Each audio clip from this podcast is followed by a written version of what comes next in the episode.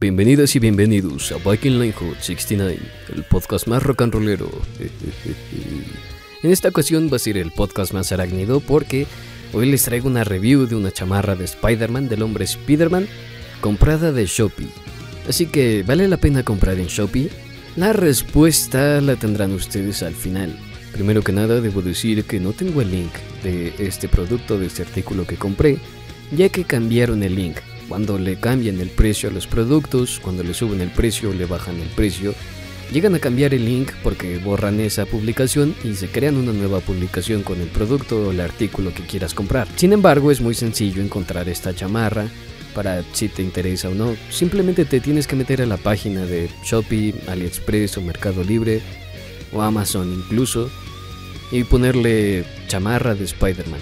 Así que esto es para las personas que siempre me piden el link porque en el video pasado donde hice la review del traje de Toby, me pidieron y me pidieron un chingo el link y yo así como de, güey, pues no, no tengo el link.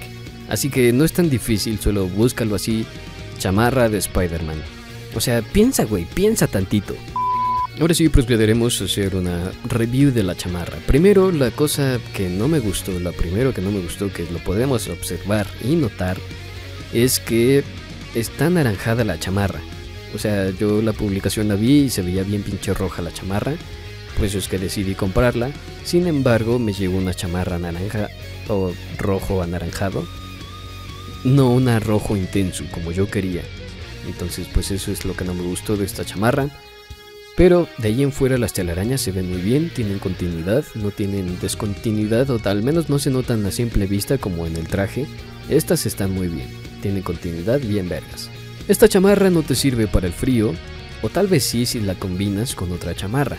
No sé, si te pones una chamarra tipo Spider-Man panzón, ¿no? De, este, de, la, de la película animada de Spider-Man Into the Spider-Verse, pues sí, puede ser que te veas cool. O a lo mejor te proteja del frío pero si solo la utilizas así, pues no, no te va a proteger una mierda del frío. Se te va a congelar el culo con esta chamarra. Pero para el calor, pues para el calor puede ser que sí te sirva para si no hace mucho calor, ¿no? Porque si hace un chingo de calor, no vas a soportar esta chamarra. Esta chamarra se siente como de esas telas para hacer ejercicio o algo así. Entonces pues yo me voy a ir al gimnasio para con esta chamarra para verme mamadísimo, para ponerme mamadísimo en el gym y, y, llenar la chamarra. Otro punto a favor es que la chamarra está pues guanga, me queda guanga, parece como de rapero. Me veo como Spider-Man rapero y me gustó, eso me gustó. Y pues bueno, yo la pedí talla XL o 2XL más bien, porque pues justamente eso, las chamarras de este estilo me gusta que me queden guangas, no me gusta que me queden todas apretadas, porque no siento libertad para poderme mover, entonces hay chamarras que sí están bien que te queden justas, pero otras chamarras que no, por ejemplo esta. Puedes combinarla con otras chamarras si es que hace, frío o si vives en una zona donde hace mucho frío, pues sí puedes combinar esta chamarra con otras chamarras y te vas a ver cool. Ahora el tiempo de espera es de más o menos un mes, me tardaron como, pues sí, un mes en traerme la chamarra. La pedí como por ahí de inicios de febrero y ahorita pues estamos en marzo, entonces sí se tardó como un mes en, en tú tres semanas o cuatro o el mes. Más o menos ese es el tiempo de espera, ¿no? Lo calculé muy bien esta vez. Entonces, ¿vale realmente la pena comprar en Shopee? Pues ya tú lo decidirás.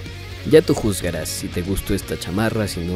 A mí no me gustó el color, me arrepiento de habérmela comprado por el color. Nada más por el color, la hubiese regresado. Pero como es para un video, para un podcast, para probar. Si sí queda si sí se veía cool o si sí vale la pena comprar en Shopee, pues, pues puede que sí, puede que sí. Pero igual hay estafas en Shopee por ejemplo, una vez les voy a contar una pequeña anécdota. Yo vi una RTX 3090 y dije, güey, no mames, es una pinche tarjeta gráfica bien vergas. Y la vi en 15 mil pesos. Y fue así como de, güey, no mames, la voy a comprar. Pero cuando le di pagar, no, no me salía ninguna opción para poder pagar. Entonces le mandé mensaje al vendedor el vendedor me pidió mi WhatsApp para proseguir con la venta. Entonces dije, no, no mames, esto es una estafa. Así que si ustedes al momento de pagar en Shopee les dicen que no pueden pagar o que no hay un método de pago o que el vendedor no tiene un método de pago, entonces es una estafa. Y bueno, pues obviamente no le si le mandan mensaje al vendedor les va a decir que les pasen su WhatsApp y ya una vez estando en WhatsApp les van a decir que depositen a tal cuenta y les llega en tal día su producto.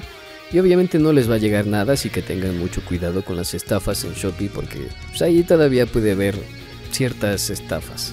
Así que pues esa es mi recomendación, tengan cuidado. Yo cuando, cuando vi ese precio de la RTX dije, güey, esto tiene que ser fake. Y pues sí, evidentemente era fake porque me pidieron mi WhatsApp. No, no les di mi WhatsApp, obviamente. Y pues ya, no sé, tengan mucho cuidado. Esa es una recomendación que les hago en Shopee porque, pues sí, puede, que los estafen.